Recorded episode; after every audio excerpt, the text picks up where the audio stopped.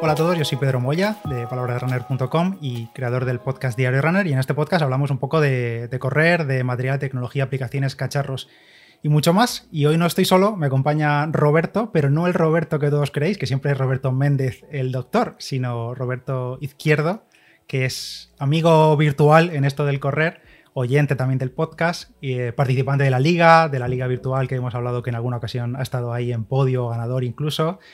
Eh, está en el grupo de Telegram, está en todas partes y Roberto sobre todo es una máquina de devorar kilómetros. Hola Roberto, ¿qué tal? ¿Cómo estás? Buenas Pedro, muchas gracias por, por invitarme, encantado de estar aquí. Y la gente dirá, bueno, ¿y quién es este Roberto? O sea, ¿quién es una atleta de élite, una joven promesa? ¿Quién es Roberto? Eh, bueno, Roberto ya tenía ganas de hablar con él hace tiempo, pero sobre todo le he invitado para que nos cuente un poco la experiencia que tuvo, eh, bueno, las últimas tres semanas de locura que ha tenido, pero principalmente eh, el pasado 3 de octubre, el domingo, estuvo corriendo la maratón de Londres en, ojo, 2 horas 35 minutos y 17 segundos, es decir, a un ritmo medio de 3,37 minutos por kilómetro. Así que bueno, eh, nos va a contar un poco todo sobre la carrera. Le vamos a acribillar aquí a, a preguntas, que nos cuente cómo ha llegado a, a, correr en esos tiempos, cómo se sintió y un poco todo. Lo primero, darte la enhorabuena una vez más. Eh, enhorabuena por ese tiempazo y por todo lo que has hecho en las últimas semanas. Muchas gracias. La verdad es que no tenía nada claro cómo iba a salir la carrera después de tanto tiempo sin, sin hacer una maratón eh, de estas reales en, organizadas, nada virtual ni nada por el estilo y hacerla, hacerla a fondo. Y bueno, todavía como que me cuesta un poquito aceptar y creerme el resultado. Salió muy, muy, muy bien. Sí, ¿verdad? Me imagino. Ahora me contarás más en detalle. He comentado que las últimas tres semanas han sido locura porque hace dos semanas corriste Londres, pero la anterior habías corrido la maratón de Madrid y la de después de Londres corriste la maratón de Boston, que por desgracia no fue presencial, la corriste virtual, pues porque no está el tema para viajar, ¿verdad? Sí, bueno, eh, me vine un poco arriba a principios de año organizando el calendario. La verdad es que no, fueron las mejores decisiones, pero eh, sí, eh, me apunté a, Madrid. Al final decidí correrla tranquilo con, con, un amigo y su padre, que era su primera maratón, y estuvimos ahí pues alrededor de cuatro horas y media. Eh, su padre sí que tuvo bastantes problemas con maratones y con tirones de pierna, algo de calambre y demás, pero acabó como, como un campeón, llegó hasta el final. Y, y, nada, para, yo llegué a, a, Londres bastante bien recuperado. Claro, luego, para, como... para, ti fue como una sesión de entrenamientos, digamos, más larga. Tomaste Madrid como objetivo no principal. Lo principal objetivo era Londres, digamos. Uh -huh. Exactamente, sí. Se me, hizo, se me hizo un poco dura porque iba un poco más lento de que es mi, mi ritmo, mi ritmo claro. cómodo normal. Entonces al final se te cargan un poquito más las piernas y demás, pero sí, no fue duro en el sentido de... Fue duro en el sentido de tiempo, pero no duro en el sentido de impacto ni nada por el estilo. Uh -huh. Y Oye. luego, bueno, lo que me comentabas de Boston, que fue el desastre que no dejaban entrar en Estados Unidos, pero que casi me hicieron un favor, porque viajar a Londres y después a Boston, que al final te ibas a ver emocionado un poquito, habría corrido un poco rápido, bueno, uf, hubiera, sido, hubiera sido demasiado, yo creo. Ya, ya, ya. Oye, ¿y esto coincidió casualmente que eran tres maratones en tres semanas o fue porque al final la reorganización del calendario de las que se fueron retrasando de otros años y demás, al final coincidió todo así? Pues la, se me acumularon por, bueno, por COVID, que al final han caído todas un poco en las, en las mismas fechas y que eran, bueno, Londres eh, tenía que hacerla sí o sí porque era, es por sorteo, es bastante difícil entrar y mm. te deja retrasarla un año y yo ya la había retrasado, entonces era este año, me podía ir olvidando. Eh, Boston porque, bueno, iba a hacerla con un amigo que nos habíamos comprometido y al final con una reducción de, de, de, campo que hicieron, de que cortaron un montón de gente, él se quedó fuera, o sea que iba a haber ido oh, yo solo. Y Madrid, pues porque tenía el dorsal comprado desde hace, desde hace bastante tiempo. Bueno, de hecho, eh, ya creo que ya te conté, eh, compré el dorsal en 2019 y luego en 2020 dije, bueno, eh, ya me han devuelto el dinero de 2019, habrá que inscribirse otra vez en la de Madrid, pero no, no me habían devuelto, me habían devuelto otras carreras. 2019 lo devolvieron. Entonces me planteé con dos dorsales. dos dorsales, dos camisetas, dos bolsas. Tú estabas para compensar para los tramposos que no se inscriben y fotocopian dorsales, tú no, tú dos. Yo, yo hice, cubrí, cubrí su plaza. Sí que me Oye, dijeron que correr con uno delante y uno detrás, pero era mucho ya. Ya, ya, ya. Oye, y antes de pasar a tema entrenamientos y carreras y demás, cuéntame, ¿quién es Roberto Izquierdo? O sea, ¿a qué se dedica? Porque eres un corredor popular, aunque a un muy buen nivel, pero corredor popular al fin y al cabo. Bueno, sí, soy un corredor popular, ni, ni élite, ni joven promesa ya. Eh, tengo 34 años, soy de Burgos, soy informático, eh, trabajo en temas de, análisis de datos y machine learning y temas así modernos de estos.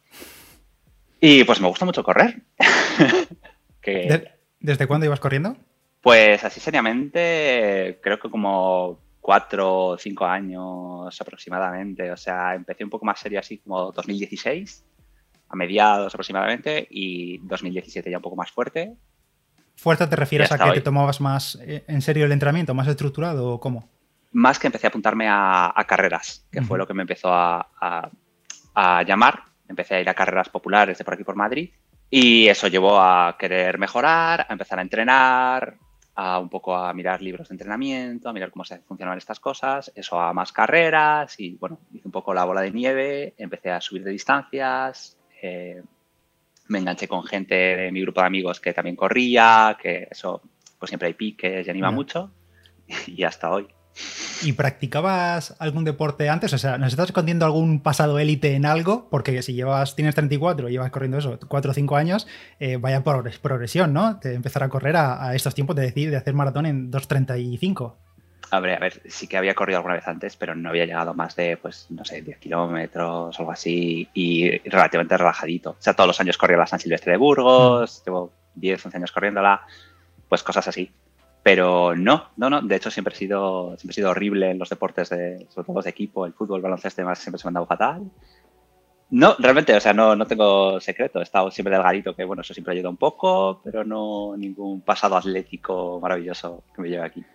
Vaya, yo que esperaba aquí tener el secreto y luego silenciarlo para quedarme no solo yo, pero ya veo que no, no hay truco, bueno, sí, hay, truco, hay, truco, de, currárselo mucho en estos cuatro años, sobre todo el último año, porque yo te sigo, nos seguimos en Strava y he mirado, bueno, para mirar, preparar un poco el episodio, he mirado tu historial de este año y llevas durante todo 2021 una media de 100, casi 130 kilómetros por semana todo 2021 y sobre todo desde abril, mayo creo que he visto, que supongo que es cuando más te planteaste empezar a entrenar para las tres maratones que tus semanas rondan fácil 140, 150, 160, 180, 190 kilómetros cada semana, ¿verdad? Sí, empecé el, 24 de mayo, empecé el plan para, estas maratones, así que sí, sí, tal cual, llevo alrededor de 5.600 en lo que va de año, que ya es como 1.000 kilómetros más que mi año más fuerte, o sea, no, no, es, no es algo habitual para mí. Pero bueno, una cosa que me ayudó mucho, porque yo tenía muchas épocas de, correr, dejar la temporada, perder mucha forma, luego volver otra vez, como que te cuesta, lo dejas un día y ya es difícil retomarlo. Dije, bueno, pues voy a intentar correr todos los días, aunque sea un poquito. Y la verdad es que eso me ha ayudado muchísimo. Y después del confinamiento, con esto de correr todos los días, también empecé a hacer un poco más de distancia y demás, porque salíamos con, con más ganas de correr.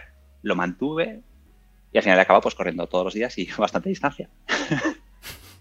Y siempre antes del confinamiento y demás, de no poder correr y después de volver a correr todos los días, em, porque claro, tú haces un, haces un volumen tremendo ¿Siempre has tenido más o menos esa filosofía de entrenamiento desde que empezaste a, pues, a entrenar con amigos, empezaste a tomártelo en serio? ¿O ha sido este último año cuanto más volumen has estado metiendo y más continuamente? Eh, llevo haciendo mucho volumen, pues yo creo que desde principios de 2019 o algo así. 2019 también hice lo de correr todos los días. Eh, hice como, no sé, 14 meses seguidos o algo así. Eh, luego, un poquito antes del confinamiento, de hecho no llegué, no llegué al confinamiento, eh, lo dejé, hice algún día de descanso y ahora pues lo volví a coger a finales de 2020 otra vez. y, de, momento parece que te funciona. Sí, sí, me funciona, me funciona muy bien. No he tenido ninguna lesión de importancia. O sea, he tenido alguna molestia ligera y demás, pero nada, nada grave. Y me ha funcionado muy bien. A ver, mm, esto cada uno. Claro, esto es lo que siempre decimos. Esto es eh, estudio n igual a 1. Exacto. cada uno sabe lo que le funciona mejor y sobre todo que vienes una progresión de mucho tiempo. No has empezado un día a correr 190 kilómetros al día siguiente. Claro, claro. O sea, esto hay que hacerlo muy poquito a poquito. Siempre está el asterisco de que esto a mí es, es, lo que me funciona. A mí, que hay gente que le funcionan otras cosas y fantástico. Y que bueno, que siempre es posible que, que yo pudiera conseguir mejores tiempos si me tomara algún día de descanso y hiciera pues, algún entrenamiento más duro o lo que sea. Pero bueno, como me ha ayudado mucho con la constancia y con mantenerlo y como demás, yo lo considero ganancia. Y hace seis meses, en abril, mayo, cuando empezaste eh, el plan, digamos, más en serio para las maratones, ¿tenías algún objetivo en mente en cuanto a marcas, en cuanto a decir, bueno, pues eh, si Londres es el objetivo principal, quiero estar en X? ¿O qué marca tenías hasta ahora en maratón, por ejemplo? Pues sí, sí que iba con, iba con objetivo, porque yo tenía un 2.48, que fue en la Maratón de Madrid eh, de 2019, de abril de 2019, que hice eso, 2.48 o 2.49. Y dije, bueno, han pasado dos años, yo creo que 2.40 es más que razonable y podemos intentar bajar de ahí. Y yo iba, yo iba con esa idea. Claro, eh, yo soy, se me da muy mal cumplir los planes de las carreras, entonces siempre, siempre acabo haciendo otra cosa. Y efectivamente en Londres pasó lo mismo. ¿Y, seguiste, cómo ha sido tu, cómo planificaste el entrenamiento? O sea, ¿cómo han sido estos meses? ¿Seguiste de un plan de entrenamiento, algún entrenador? Eh, ¿Cómo fue más o menos? Cuéntamelo por encima. Sé que es difícil resumir seis meses o cinco meses, pero más o menos, ¿qué, fue lo que seguiste? Eh, 19 semanas ha sido, cuatro meses y un poquito. Pues yo eh, soy, bueno, de hecho coincidimos mucho en, libros. Yo empecé con, con Finger al principio y ahora soy muy seguidor de Daniels, así que eh, estuve siguiendo el plan, el 2Q de Daniels de, de 138 a 161 kilómetros, pero con unas pocas modificaciones. O sea, hago la progresión de ritmos distinto que él, porque él empieza ya muy arriba y demás. Y no me gusta, no me gusta tener el, objetivo de kilómetros semanales, prefiero hacerlo yo por mi cuenta, que suelo hacer bastante más de lo que recomienda él, así que no es, no es por quedarme corto. Pero vamos, sí, eh, la base de los, los entrenamientos lo saco directamente de Daniels. Ah, bueno, mira. Eh, está bien, sobre todo también es interesante porque, claro, un plan de ese tipo es muy exigente. Eh, lo mires como lo mires, tanto en volumen de kilómetros, en horas, en el número de entrenamientos, en intensidades y demás. Entonces, llevándote a ti mismo, digamos, sin tener que dar parte a ningún entrenador, supongo que también el nivel de, de, exigencia contigo mismo y de capacidad de sufrimiento, digamos, de decir, joder, hoy tengo esto, que es duro, y mañana tengo que repetir, y, y pasado también, y pasado también, que a nivel mental supongo que será también duro, ¿no? Sí, yo siempre pienso que tienes que ser tú también un poco el entrenador y el atleta, ¿no? A la hora de hacer el entrenamiento, pues tienes que tener en cuenta, mira, necesito algún descanso, necesito estos días o lo que sea, pero luego a la hora de cuando te levantas por la mañana, te pones las zapatillas y tengo que hacerlo, tienes que decir, bueno, me han mandado esto, pues tengo que hacerlo. También, bueno, Daniel tiene esa flexibilidad de que tampoco te dices todos los entrenamientos a la semana y tú te los puedes mover un poquito y demás, que siempre, pues un día te, hay días que te levantas y que no, no va a ocurrir el entrenamiento, hagas lo que hagas, pues dices, mira, lo hago mañana, no pasa nada. Oye, y ha sido muy sacrificado el plan en cuanto a conciliación, digamos, porque al final tú como tienes tu trabajo, familia, eh, y lo mismo te despertabas un martes y salías a hacer a las 5 y media, a las 6 de la mañana 35 kilómetros por Madrid. A las, eso, a las 7 de la mañana habías terminado de hacer una tirada enorme. Eh, ¿Cómo ha ido el plan dentro de tu ecosistema familiar? Pues, a ver, sí que ha sido duro, no, no, no voy a decir que ha sido fácil, bueno, lo ha sido, pero también, o sea, durante todo este tiempo sí que he seguido quedando con amigos, he tenido algunas vacaciones, algunas vacaciones así de fin de semana, he quedado con mi novia, de hecho, eh, cambié de trabajo durante el plan, o sea, todo el ciclo de entrevistas y tal me tocó mientras estaba entrenando. Y pues bueno, al final, al final se lleva. Lo que se hace con gusto, ¿no? Sí, además, lo, si tengo el vicio, pues al final son mi novia, mis padres, mis amigos son comprensivos en mis vicios y saben que a veces, pues, toca lo que toca, que estamos de casa rural por ahí un fin de semana y voy a ir a correr a las tantas de la mañana. y bueno, al final lo aceptan. Y, con tantas, tantas semanas a 150, 160, 180 kilómetros por semana, eh, ¿algo especial que hagas tú o que te venga bien para recuperar o, o cómo te cuadras los entrenamientos para decir, bueno, pues me distribuyo un poco la semana para no juntar demasiado lo que sea demasiado intenso y demás? ¿Algún truco que tú tengas personalmente para decir, vale, eh, esto me va ayudar a recuperar un poco las piernas para la siguiente sesión. Piernas o en general el cuerpo, porque con ese volumen de kilómetro afecta todo, nutrición, todo. Pues distribución de entrenamientos, nada, eh, como son dos por semana, pues alejarlos lo máximo posible, mientras que el resto de la vida lo permita. Y bueno, de recuperación y demás, dos cosas. Primero, tengo un montón de cosas de rodillos, pelotas y demás, demás, una pistola de masajes y demás que ayuda muchísimo. Y en cuanto notas, Sí, tal cual. Pues tengo el catálogo completo pues hay veces que notas los músculos y que te lo piden y que, hace falta y que te vas a, sabes que te vas a sentir mejor. A veces soy muy malo porque lo noto y todavía tardo tres o cuatro días en hacerlo, pero eso ayuda muchísimo. Y a mí me ayuda mucho eh, soltar las piernas después de un, día duro. Pues, por ejemplo, he tenido un entrenamiento muy duro por la mañana, pues a la hora de comer por la tarde salgo y hago 5, 6, 7 kilómetros muy suavecitos. Y luego la verdad es que me siento bastante mejor, me quita agujetas y me deja, me deja más fresquito. Cuando dices muy suavecitos, pues teniendo en cuenta que, por ejemplo, en Londres tu ritmo de carrera real ya, ya pasado, ya conocido, que fue 3.30 y pico durante toda la carrera, tu ritmo, digamos, de rodaje suave, ¿cuál sería? En un día de, recuperación, de soltar. De rodajas, pues depende de cómo de reventado esté, pero entre 4.50 como muy rápido de que esté muy bien y 5.20 de que esté muy, muy reventado. ¿Y crees que con menos kilómetros habrías conseguido ese objetivo de 2.35 o bajar del 2.48 que tenías? ¿O crees que la clave de, volumen para ti, ya decimos, repetimos otra vez, que es tu caso, em, este plan tan exigente y además incrementado por lo que tú lo incrementas, eh, ha sido clave para poder soportar ya no solo Londres, sino eh, todas estas semanas y luego Boston después, Madrid antes y demás? Pues, o sea, a ver, si fuera un robot de este es mi plan de entrenamiento lo voy a ejecutar sea como sea, a ver, es probable que sí, que me hubiera podido estar para, algún, para alguna sesión, hubiera podido estar más recuperado, lo que fuera. Pero con esa ayuda de corto dos días que me da la constancia y además es posible que, hubiera perdido un poco la concentración, hubiera perdido un poco el, ritmo, esa inercia que me parece fundamental en el entrenamiento, o sea, es seguir, seguir, seguir, seguir.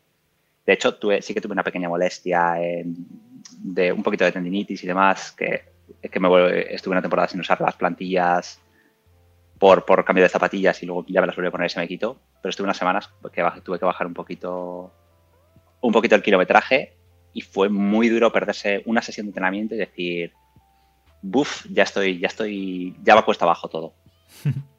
es un poco como que un plan de entrenamiento lleva una inercia de que todas las semanas ejecutas tus, tus, tus ejercicios y cuando empiezas a perder alguno, volver a subir es, es un esfuerzo extra.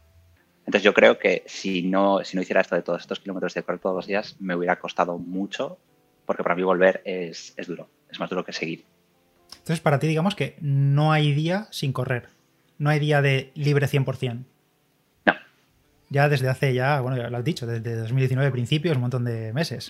Sí, esta, esta tirada concreta y creo que llevo desde, mira, aquí Runalize es una herramienta fantástica para esto me lo chiva. vale, no está mal, está mal. Ah, está mal. Está, bien. Está mal. Pero cuento todo, claro, aunque sea un día de que hago 5 o 6 kilómetros porque estoy, bueno, el día después de Londres hice, pues te puedo decir, 5 kilómetros. Muy rajaditos, a 5.17, pero bueno, lo cuento. claro, claro. Y vale, llegamos a Londres. Eh, bueno, me imagino que el viaje, Odisea, para llegar, todo el papeleo, porque he visto mucha gente que muchísimo papeleo para llegar a Londres. Eh, que te añade también un poco estrés para la carrera, supongo, porque luego es que yo me imagino que después de todo el curro, imagínate que das positivo una PCR o algo y es que es para tirarte de los pelos, ¿eh? Sí, sí, sí. Bueno, encima tuve que eh, renovar el pasaporte de urgencia el, día de antes de volar, porque se supone que todavía tenían que aceptar el DNI, porque volé el 30 de septiembre y a partir del 1 de octubre cambiaba, pero Ryanair te decía que no. Bueno, hacerme la PCR, hacerme analíticas allí de estas rápidas. Bueno, sí, es, un lío. una complicación, sí. Em, entre todos esos líos, eh, cuéntame un poco eh, las 24 horas previas, el día antes. De, a nivel de, estar allí, de comidas, qué comiste, qué cenaste, hiciste carga, eh, qué desayunaste el día de la carrera, importante. Pues el día de la carrera estuve, nada, un poquito por, por, Londres con mi novia, que vino a verme y a animarme, la recogí allí en, en la estación, estuvimos paseando un poco por allí y de comida estuve con, con Roland, comiendo por allí, aprovechamos para quedar, una, hamburguesa vegetariana, o sea, con sus patatas y demás. La verdad es que no hice mucho de, de loading Y de cena, pues nada, creo que algo de un poquito de pasta así de esta de supermercado ya que te viene en el bol, un poco de pan con Filadelfia y demás. Nada, o sea, sí que procuré meterme un poquito de, de hidratos, pero nada, nada exagerado. El, día en sí de la carrera sí que le cuido un poco más. Sí que, eh, bueno, yo procuro levantarme muy pronto para, desayunar. O sea, me levanté a las 5 de la mañana saliendo a las 9 y media la carrera. Y sí que hice pues un, un bagel, un bagel eh, con Filadelfia, un poco de yogur, nada de, no tomo nada de cafeína las semanas antes de la carrera para, para, ir sin, sin tolerancia. Y lo que hice fue ya de, camino a la carrera como una hora antes de salir, cuando estaba ya llegando a los corrales de salida, bueno, me comí una o dos barritas de proteínas que llevaba en el bolsillo y me tomé una pastilla de cafeína de 200 miligramos. Entonces, ya cuando sales a la carrera te está haciendo efecto la cafeína y vas como con el efecto auténtico del café. ¿Se te hizo duro esa semana sin cafeína? Durísimo. empecé tres semanas antes, creo, y bueno, estaba bostezando en todas las reuniones del trabajo que tenían que pensar mis compañeros que me estaban matando de aburrimiento. ya imagino ya. Oye, ¿dormiste bien? ¿Descansaste bien antes de la carrera con nervios y bueno, despertaste a las cinco y pico de la mañana? Descansé bastante bien. Además tocó un día de estos lluviosos, muy lluviosos en Londres y con la lluvia siempre se duerme súper bien, así que caí fritísimo. ¿Y qué, estrategia tenías para la carrera? Cuéntame un poco. ¿Tenías plan, estrategia definida o decías, bueno, he hecho el entrenamiento, yo creo que puedo ir a este tiempo? ¿Cómo, cómo lo tenías planeado en tu mente? Eh, bueno, yo soy un poco desastre planeando carreras. Yo mi plan era eh, conseguir 2.40 por lo menos, entonces dije, bueno, voy a planearme en la pantalla de los de Garmin eh, 2.35, 50 o 2.35, 45, algo así me planteé procurar ir por debajo y vamos a ver cuánto aguantamos. Total que, bueno, salí la carrera e inmediatamente eh, puse el ritmo de 2.30, porque por supuesto. y la verdad es que me fue bastante bien. Aguanté como hasta la mitad o así de la carrera haciendo una media muy, muy respetable. Eh, de hecho, eh, estaba mi novia viéndome en el kilómetro 14 y le grité, voy volando, voy volando. Y bueno, hacia mitad de la carrera, kilómetro 25 o algo así, las cosas empezaron a torcerse, vi aparecer el 2.32 en la estimación del reloj y fue subiendo poquito a poquito, poquito a poquito y al final 2.35 justos. Pero vamos, me suele pasar, soy mucho en las carreras de hacerme, marcar un objetivo y luego ir muchísimo más rápido. a veces me ha salido bien, a veces me ha salido horrible. Ya, lo que pasa es que supongo también en más larga distancia es más difícil que salga bien. Suele salir eh, Claro, si sales arriesgando al principio, porque, bueno, por poner un poco en contexto a la gente que nos escuche, ibas a ritmo de 2.30, o sea, 3.30 por kilómetro, 3.31, 3.32, 3.35, así más o menos hasta el kilómetro 32, 33 o así, que fuiste subiendo algún segundillo, ¿no? Sí, mira, tengo eh, los primeros 5 kilómetros a 3.36, los siguientes a 3.34, 3.39, 3.36, 3.41, 3.42, 3.47, 3.51 se fue, torciendo, se fue torciendo bastante la cosa. Sí, sí, sí. Y a partir de ahí, cuéntame esa, digamos, última parte, últimos 10 kilómetros a partir del 32, 33 kilómetros, que siempre se suele decir lo del muro ahí en esa parte, pero también es verdad que te quedan solo 10 kilómetros para meta y ya llevas una fatiga importante detrás y más a esos ritmos. Cuéntame un poco, ¿qué pensaste cuando viste que el reloj, la estimación iba subiendo un poco ya a 2.34, 2.35 horas, o sea, minutos? Pues, a ver, muro, muro no llega a encontrarme porque tomo muchísimos geles eh, ahora, te preguntaré por eso. Vale, vale, ahora te cuento. Pero sí que, sí que se me estaba haciendo muy duro y era un poco eh, aguantar, intentar ver a alguien que fuera corriendo cerca y engancharte. Por suerte en Londres hay muchísima, muchísima gente de todos los ritmos y en esos ritmos había, había grupo. Entonces intentar mm. decir, mira, voy con este tío y no me caigo y le sigo y le sigo hasta donde sea. Muy complicado. Además es estas horas que ya empieza a salir un poco el sol, te empiezas a calentar, ya llevas mucho tiempo corriendo y, es un poco, es la parte más mental, yo creo, la más dura, la de aguantar y esperar, seguir todo lo que puedas y esperar a que acabe. ¿Algún pensamiento de los meses previos de entrenamientos que te viniesen a, la cabeza en esos kilómetros de decir, joder, eh, mira aquel entrenamiento que estaba súper cansado, reventado y aguanté, voy a aguantar aquí por mis cojones?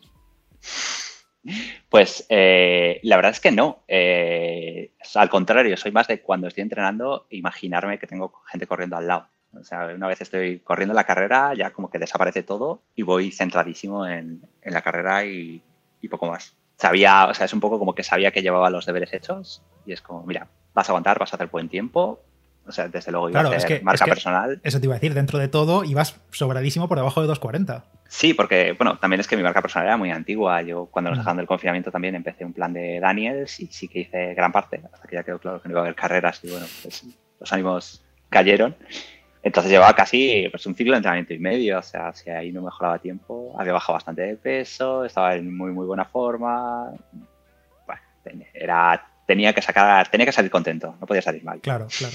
Viendo la actividad en Strava de Londres, vi que tienes unos, laps como muy aleatorios. O sea, un lap de 10 kilómetros, un lap de 800 metros, de un kilómetro. ¿Eso por qué era? ¿Lo tenías dividida la carrera o por qué? No, no, no, para nada. Llevo una pantalla de Garmin, se llama Race Screen, que lo que hace es cuando le das al lap eh, te ajusta, por ejemplo, si llevas 5 eh, kilómetros con 15, pues pasas por el 5 kilómetros, le das y te ajusta, te pone como si llevaras 5 justos y te ah, ajusta todas las medias, la estimación y demás. Entonces, de vez en cuando pasaba por el kilometraje, le daba el lap y ahí te, ajusta todas las estimaciones. O sea, que no llevas el autolap. Ah, vale, vale, vale. Yo es que veía los labs y digo, no es que no tiene sentido. Digo, estaba mirando, digo, a ver si es una parte que es cuesta abajo, el inicio, bueno, cuesta abajo, sí, un poquillo y tal. Digo, a ver si lo iba marcando el manual, pero no me cuadraba, porque eran 10 kilómetros un lab, un kilómetro clavado el otro, luego 900 metros, no entendía nada. Digo, ah, vale, vale. Pues súper recomendado, porque al final eh, estas, estas carreras siempre, el GPS siempre va largo, siempre va corto, y nunca las estimaciones siempre te bailan un poquito, entonces le das ahí y como que te lo ajusta ello automático. Qué bueno, pues ahí lo sabéis, hay quien se lo quiera descargar para Garmin, entiendo, ¿no? Sí, eh, Race Screen se llama. Hay alguna review por ahí por internet que te explica todo de cómo funciona. Genial. Además pues- es una pantalla con todo, con las medias, la cadencia, la- las pulsaciones. y todo. Vale, guay. Entonces llegas a meta en eso, lo que hemos dicho al principio, 2 horas 35 y poco, no recuerdo los segundos. ¿Qué te pasó por la cabeza en ese momento? O sea, ¿era la carrera que habías imaginado? Bueno, una cosa que no contaba es que en los últimos dos kilómetros así empiezo a notar como que me roza, me roza mucho una zapatilla. O sea, también no me acordaba, los dos últimos kilómetros fueron duros porque estaba, estaba teniendo, me estaba saliendo como una, una ampolla en, en el pie. Ajá. Entonces, nada, pues llegué, llegué eh, a meta, crucé y empecé, bueno, me paré, no podía ni, ni moverme. Me vino un hombre a decirme ahí que, que avanzara. Y dije, por favor, un segundo, por favor. Y nada, ya tienes que. Hay un paseo enorme donde te van dando. Tú buscas tu numerito y te dan tu bolsa que les habías dado anteriormente, pues con una sudadera y alguna cosita para cambiarte. Y tu medalla y demás. Eh, algo, de, algo de beber, que sabe a gloria y siempre desaparecen las botellas, que parece que has dado un trago y, ya ha volado. Y pff, la verdad es que fue una gozada. O sea, fue girar ahí. Hay un giro que justo es en un- una, como una columna que hay delante del Palacio de Buckingham, que giras y ya es ahí la meta enseguida. Entonces eso es como el, el acelerón, el acelerón final. Te que ya vienes viene- arriba, ¿no? Sí, te viene toda la energía y dices, ¡guau! ¡Qué, qué, qué gozada ya! Qué bueno. Ya qué estoy, bueno. ya lo he hecho, ves el reloj y dices. Claro. Oye, cuéntame, has dicho lo de los geles, cuéntame un poco la nutrición en carrera. ¿Qué tenías previsto? ¿Si salió todo como tenías previsto o, o improvisaste también? Pues sí, yo siempre había sido tomar pocos geles hasta que el- en 2019 que hice Valencia decidí probar a tomar un montonazo de geles y me fue súper bien. Llegué muy bien, muy cómodo, como muy como que tuve energía toda la carrera, tampoco la corrí a tope, pero como muy bien. Así que dije, pues mira, esto es, parece que esto es lo mío. Y lo que hice fue tomarme uno antes de la salida, o sea, justo, justo cuando estábamos como esperando para, para que dieran el pistoletazo, luego durante la primera hora cada 20 minutos y durante la segunda hora cada 15. O sea, que acabé tomando 7 más el de la salida 8. Y a partir de las dos horas ya, ya no tomé nada. Eh, tenía, era, usaba Maurtens, o sea que salieron más o menos a pues, 200 gramos de hidratos de carbono. Ujú. Y alguno de ellos era con cafeína, pero ahora mismo no sé cuándo, cuándo los tomé, como por el principio o la mitad. Y en principio te sentaron bien. Estómago y Sí. todo bien, ¿no? Me sentaron de maravilla, lo único que a las dos horas o así tenía todavía, creo que todavía me quedaba uno. Y uf, es que de verdad no, no me apetecía más, estaba como empachado de azúcar y es como, no, no quiero saber más de, de geles, voy a, voy a acabar ya.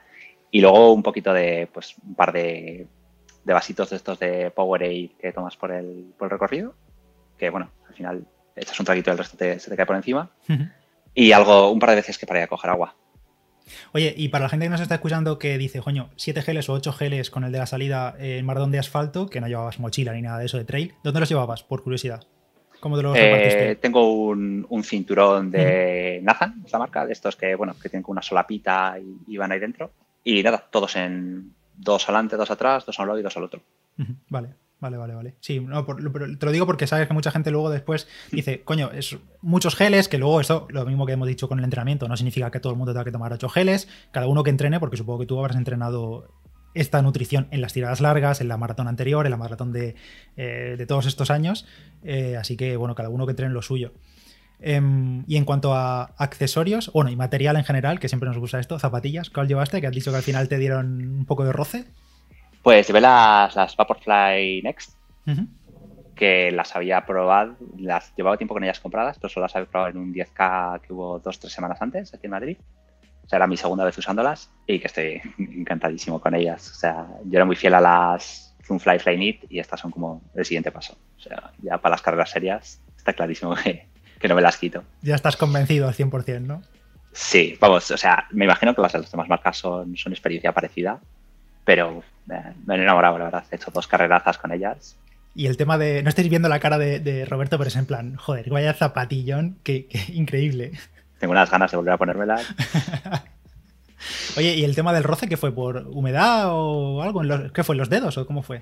Pues la verdad es que no lo sé. Bueno, sí que tengo una uña, la uña del dedo donde, donde me rocé, sí que la tengo un poco un poco extraña de esto que a veces las, uñas de los dedos no sea tanto correr así, pues crecen un poco raras. Y nada, eh, llegué allí, me quité las zapatillas y la tenía entera como, como toda la parte de delante del dedo negra, totalmente.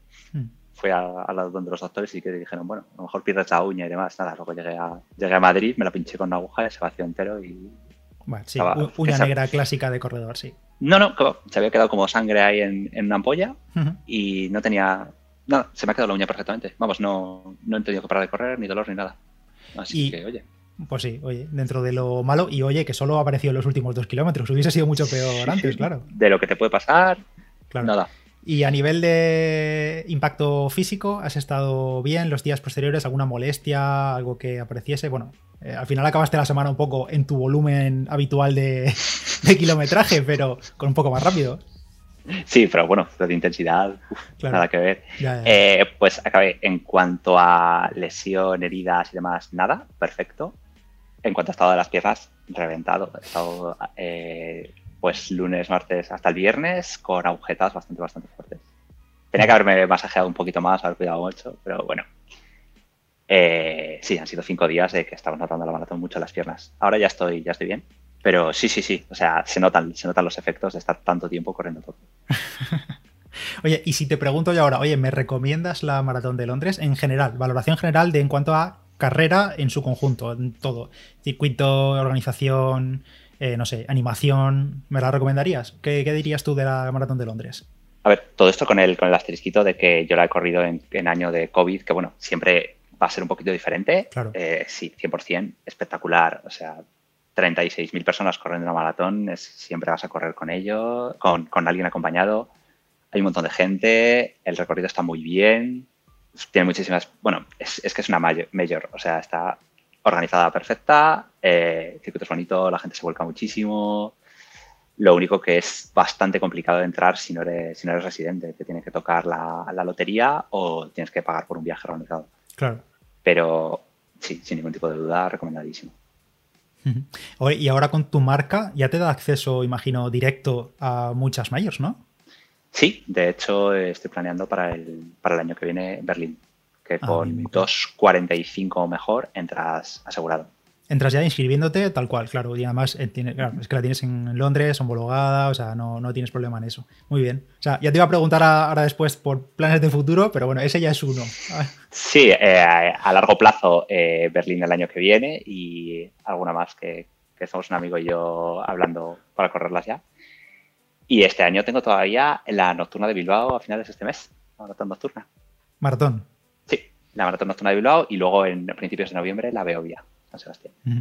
Bueno, que no, no me lo has dicho, pero la semana después de Londres, el sábado pasado, eh, seis días después, corriste Boston virtual por Madrid, que también te lo tomaste un poco por los ritmos que he visto, un poco más de tranquis. Muy, muy, muy tranquilo. O sea, dije, bueno, mira, si la hago, me mandan la medalla a casa y la camiseta, pues ya que lo tengo pagado, porque era la, manera de que te volvieran dinero de la carrera real, que era lo que estaba apuntado, te volvían la diferencia con la virtual. Bueno, mira, la hago y me mandan, me mandan las cosas por lo menos que he pagado. Y nada, me lo tomé muy tranquila. Me fui por Madrid. Un poco también fue testeo de que las piernas seguían, seguían bien post-Londres. Pero en plan de que, por ejemplo, eh, sin parar el reloj ni nada, me metí en un Carrefour y me compré algo de, algo de desayuno. y me, hubo un momento que, que paré a hablar y demás. O sea, muy, muy relajado. Dice esto Roberto, que se metió al Carrefour y tal, y luego paró el reloj en 3 horas 48 en la maratón que para algunos será un tiempazo, obviamente, obviamente es un tiempazo a 5.25, pero claro, para ti eso, eh, tranqui, rodar y eso, pasar la mañana del sábado visitando Madrid. Claro, tranquilo para mí que... Claro, claro. Que su ritmo, lo que hemos dicho, su ritmo de competiciones son 3.30 y... Claro. Sí, también me ha venido muy bien porque uno de mis objetivos para estos años era perder, perder mucho el miedo a la distancia de la maratón. Y bueno, ya que he visto que la puedo hacer un fin de semana sin ningún tipo de problema, pues miedo, miedo no. supongo que te da un chute de confianza de, eso, de la leche, de decir, cuando quiera, más o menos, al final con tu kilometraje, casi cuando quieras, podrías hacerlo a un ritmo más tranquilo. Sí, más o menos. ese era mi objetivo, porque al final tus primeras maratones siempre es, vuelves a la línea de salida con el respeto de decir. Obviamente, claro, claro. Con calma, que esto es muy largo. Y yo quería el salir, llegar a la línea de salida diciendo, vamos a tope. Claro, la semana de recuperación de Roberto tras eh, Londres han sido 120 kilómetros o 100 kilómetros. ¿Cuándo han sido? Eh, a ver, 118. 118, muy rico, muy bien. Hombre, y, a, a, ver. y a seguir, ¿no? Sí, sí, sí. eh, Bueno, eh, esta semana ya sí que quería hacer algún, algún intento de entrenamiento para llegar a Bilbao Más intenso, fuerte- te refieres. fuertecillo otra vez. Sí. ¿Y vas a empezar- de Daniel se retire. Eso te iba a decir, ¿vas a empezar algún ciclo, algún plan nuevo? O... Pues, a ver, es que para Bilbao me quedan menos de dos semanas ya. Entonces, nada, nada. Voy a hacer algún, algún día de entrenamiento así suelto. Y luego, pues, ya planearé para, para la temporada que viene. Lo tengo que mirar, que mirar con calma. Pero Ujú. necesito, necesito un tiempito de descanso porque la verdad es que ha sido un entrenamiento muy duro en Intenso. muchos aspectos. Sí. Oye, ¿cuántas zapatillas utilizas al año? O este último año que has hecho, que llevas allá más de Uf. 5.000 kilómetros. Pues no lo sé, bastantes. O sea, solo renovarlas alrededor de los mil. Entonces, bueno. Oh, las estiras bastante, ¿no? Sí, sí, sí, porque que si no. a ver, una vez pasan de los 800 así, suelo relegarlas a las carreritas de 6, 7 kilómetros así de, de recuperación. Pero pues eso, llevaré 5 y pico pares. Siempre lo que hago mucho es, en cuanto hay una oferta, compro zapatillas, las guardo ahí, a veces duran un año, pero así me salen todas relativamente baratitas. Claro, claro. ¿Y cuáles serían actualmente los modelos que utilizas en, rotación? Los que tienes en funcionamiento. Decir, vale, pues me toca este tipo de entrenamiento, casi siempre tiro de estas, me toca algo rápido, tiro de estas. ¿Cuáles serían tus preferidas actualmente? Pues mira, de rodaje tengo unas Pegasus 36, unas Adidas Solar Boost y unas eh, Nike Structure. Y las que más me gustan son las Structure y las, y las Solar Boost, la verdad. Son bastante blanditas y muy cómodas las dos. Luego tengo las, unas Fly 3 para entrenamientos un poco más rápidos y las Flyknit para, para carreras de la liga. y luego las Vaporfly, que esas están guardadas en una cajita separada y solo se sacan el día de carreras. Esas lo tienes clarísimo, esas sí o sí para el día clave. Sí, sí, además después de cada carrera las limpio bien, las vuelvo a guardar. Bien, bien, bien, bien. Así te van a durar un montón, sobre todo las Vaporfly, que se podían estirar bastante de kilómetros. O sea, he visto pares con 600, 700 kilómetros fácil, ¿eh? Uf, mi plan sí que era que cuando tuvieran, cuando estuvieran un poco mayores ya eh, empezar a aprovecharlas para días de, series. Claro, claro. Supongo que también es un poco. Esto es como siempre, no hay un kilometraje exacto para retirar zapatillas porque depende si vas siempre por asfalto, eh, la técnica de cada uno, los ritmos y demás. Entonces, al final, bueno, seguro que las puedes estirar bastante, sobre todo si las vas reservando para días claves y para entrenamientos. Eh, hablando más sobre el futuro, además de esta, por ejemplo, maratón de Berlín, ¿tienes alguna marca ya que te gustaría conseguir? ¿Algún objetivo de decir, vale, quiero correr Berlín, pero además quiero, además Berlín, que es, es supongo es más rápida que Londres, eh, algún objetivo de decir, voy a por esto, voy a machacarme, quiero esto, porque maratón ya la he hecho, ya he hecho una mayor o varias, incluso virtual, quiero bajar de 2.30. Eh, pues sí que me quedé mucho con la cinta clavada en Londres cuando vi el 2.30 en el reloj durante una parte de la carrera y el 2.32. O sea que por lo menos 2.32 sí que me gustaría conseguirlo el año que viene. Y si fuera 2.30, pues maravilla. Ya es decir, dos horas y media que hace relativamente reciente. Mi objetivo era bajar de tres horas. O sea, es un paso. Es una locura, ¿eh? Sí, la- o sea, sí, yo siempre lo digo que al final esto es, es decir, voy a bajar de, no sé, de 40 minutos a los 10 kilómetros y dices, vaya locura, lo haces, y dices, bueno, pues ahora voy a bajar de 20 minutos a los 5, es una locura, y lo haces, y, y- y es un montón de ponerte tiempos, decir, pues es una locura, no, no veo cómo lo voy a conseguir, y hacerlo. Entonces al final, pues, o sea, vamos, yo no me veía haciendo 2.35, decía, bueno, 2.40, 2.35 es una locura, ojalá salga, Mm. Luego fui el día y, y lo hice y fue la, mitad- la carrera más rápido que eso. O sea, que es que al final tenemos esas, siempre tenemos esas barreras psicológicas que nos ponemos nosotros y yo creo que al final es acostumbrarte a romperlas. Y currárselo para romperlas, ¿eh? Sí, bueno, claro, hay que ir con la tarea hecha. Que solo, solo pensándolo no se rompen. Ojalá. Entonces, ¿ese objetivo te lo pones para Berlín? ¿O digamos que para el año que viene será como el objetivo principal para ti? Sí, yo este año ya prácticamente. Tomarte un descanso y ya en- enfocar un ciclo de entrenamiento completo de cara a Berlín. Mm, Sí, este año le doy poco cerrado. Es el final de septiembre, sí, sí, sí, sí. Sí que haré la de Madrid, pero que es a eh, abril-mayo, me parece. Pero porque ya la hago todos los años y bueno. pues- Sí, esa vuelve ya, pues, digamos, a la fecha tradicional, ¿no? Exacto, sí, vuelven las carreras que son eso, un poco más abril, mayo, esa época, y luego las, las que son un poquito más a final de año. Oye, y como, bueno, lo que decimos, eres un corredor popular, porque al final estás compaginando con tu trabajo, con tu día a día, con tu familia y todo. Como corredor popular profesional, que te voy a llamar a partir de ahora, popular profesional, con tu nivel increíble, ¿crees que podrías mejorar en ti personalmente algo en algún aspecto que digas ahora mismo, joder, no lo estoy cuidando tanto, tipo fuerza, tipo, no sé, condicionamiento físico de algún tipo, nutrición? ¿Crees que más allá de Daniels, eh, ser fiel a la, religión de Daniels o a la de Fissinger o lo que sea, ¿crees que por otra parte, por otra parte, complemento del entrenamiento podrías mejorar? Sí, seguro. Eh, fuerza durante el, durante los periodos de entrenamiento me cuesta muchísimo y de hecho es, durante este prácticamente no he hecho nada podría cuidar un poquito más la, alimentación, aunque bueno, voy, voy, mejorando con esas cosas. Por ejemplo, este ciclo eh, no he tomado, dejé totalmente el alcohol un poquito antes de empezar el ciclo de entrenamiento, que me viene bien, pues porque descansas mejor, menos, menos calorías, te metes así y demás. Pero sí, yo creo que cuidar un poquito más la nutrición, eh, cuidar un poquito más el entrenamiento de fuerza y alguna cosa, pues por ejemplo, Daniel siempre recomienda hacer strides, las celebraciones estas que llama en los días tranquilos y siempre se me olvidan y ayudan muchísimo, vienen súper bien, sientan de maravilla. Y un poquito más de, de masaje, estiramiento y demás, hacerlo eh, fijo. Ponerte en la rutina, ¿no? Sí, tal cual, porque no tengo, no tengo la costumbre de hacerlo, entonces lo hago cuando me lo piden las piernas, pero a veces soy un poco negligente y, no, y lo dejo pasar. Ya. Oye, pues muy, muy interesante. No sé si quieres contar algo más. Yo estoy encantadísimo de. Me pasaría aquí charlando un buen rato más. Lo que pasa es que estamos en festivo, que no hemos dicho esto, pero estamos grabando esto. 12, 12 de octubre festivo. Estoy robando a, Roberto su tiempo. Eh, no sé, algo que quieras contar, algo que, no sé, como corredor popular con estas marcas que te haya hecho cambiar el chip en estos años y, sobre todo que te haya hecho disfrutar más del correr? Pues sí, el, tener gente cercana que corra.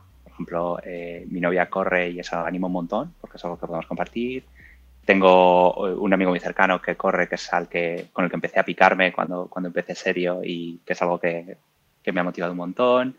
Y tengo un grupo de amigos que no son corredores diarios ni nada por el estilo, pero que sí se han animado a muchas carreras, hacemos viajes para, correr juntos y les veo la llegada y demás, y eso es algo que llena mucho y que, anima. Qué bueno, sí, el entorno al final también es clave. Sí, mi madre también corre, mi padre sale alguna vez y demás, y bueno, al final es algo que compartes con la gente. Bueno, bueno, eso viene de genética ya, ya, ya ha dado la clave, viene de genética. ahí está el truco, ahí está el truco, no te lo quiero decir, pero voy a empezar a vender transfusiones de sangre. Bueno, pues nada, Roberto, no te quito más tiempo. Muchísimas gracias por, venir a, contar tu experiencia. Eh, espero que vengas antes, pero ya emplázate un día en octubre de 2022 para después de Berlín, aunque seguro que vamos a hablar antes, espero que sí. Y, nada, eh, cualquiera que te quiera seguir, por cierto, voy a dejar en los comentarios, en la, perdón, en la descripción del episodio, el Strava de Roberto, aunque también podéis ver en el grupo de, en el club de Strava, siempre está ahí en el top de, personas con más volumen. A veces aparece algún ruso o algo así que hace algo chungo, que aparece con 500 kilómetros en una semana, y lo elimino porque Roberto sé que los hace de verdad. O sea, que tengo el enchufe ahí. Ya decía yo que estaba quedando mucho primero. te voy quitando, te voy quitando la gente por delante. Claro, me quitas la competición, eso viene de maravilla. Eh, pues muchas, muchas gracias por, invitarme, Pedro. Me ha encantado estar aquí. un placer tenerte y oye, esperemos que a alguien le haya motivado, quizá no a bajar de, de 2 horas 40, pero sí a, tomarse más en el entrenamiento y a pensar que, que, bueno, que los objetivos se pueden cumplir si te los propones y si te lo curras, que al final nadie regala nada sí, toda competición es bienvenida, que a veces las partes delante de la carrera se hacen muy, solitarias y, ánimo a todos. Cada uno con nuestra carrera. Espero también que ahora que ya te has quitado de medio el objetivo principal, te veamos todavía más por la liga en estos 3 10K que nos quedan, que seguro que sí. Mm, no sé si tomármelo con más calma o dedicarme a los 10K directamente. Habrá que, habrá que ver. Hay que planteártelo. habrá que ver ahí si te podemos fichar de algún modo, porque Alex Diego y toda esa gente está demasiado sobrado. Rafael eh, y todos esos. Eh, ahí no. Bueno, Alex y Rafa. Eh, eso son palabras mayores. Habrá que darle un ciclo o dos más de Daniels, por lo menos. Sí, sí, sí. O algún, sí, claro, algún ciclo, pero específico de 10K a muerte. Sí, sí, sí. Ahí habrá que picarse. Si, si repetís la liga o lo que sea, bueno, Habrá, que darse palos por el, podio desde el principio. Habrá que ponerse en serio. Pues nada, Roberto, nada, muchas gracias. Gracias a todos por estar ahí escuchando y cualquier consulta también, si tenéis alguna pregunta más que hacerle a Roberto, está en el grupo de Telegram, le podéis mencionar y, y estará por ahí. Así que nada, un saludo y nos escuchamos en el siguiente. Chao, chao. Hasta luego.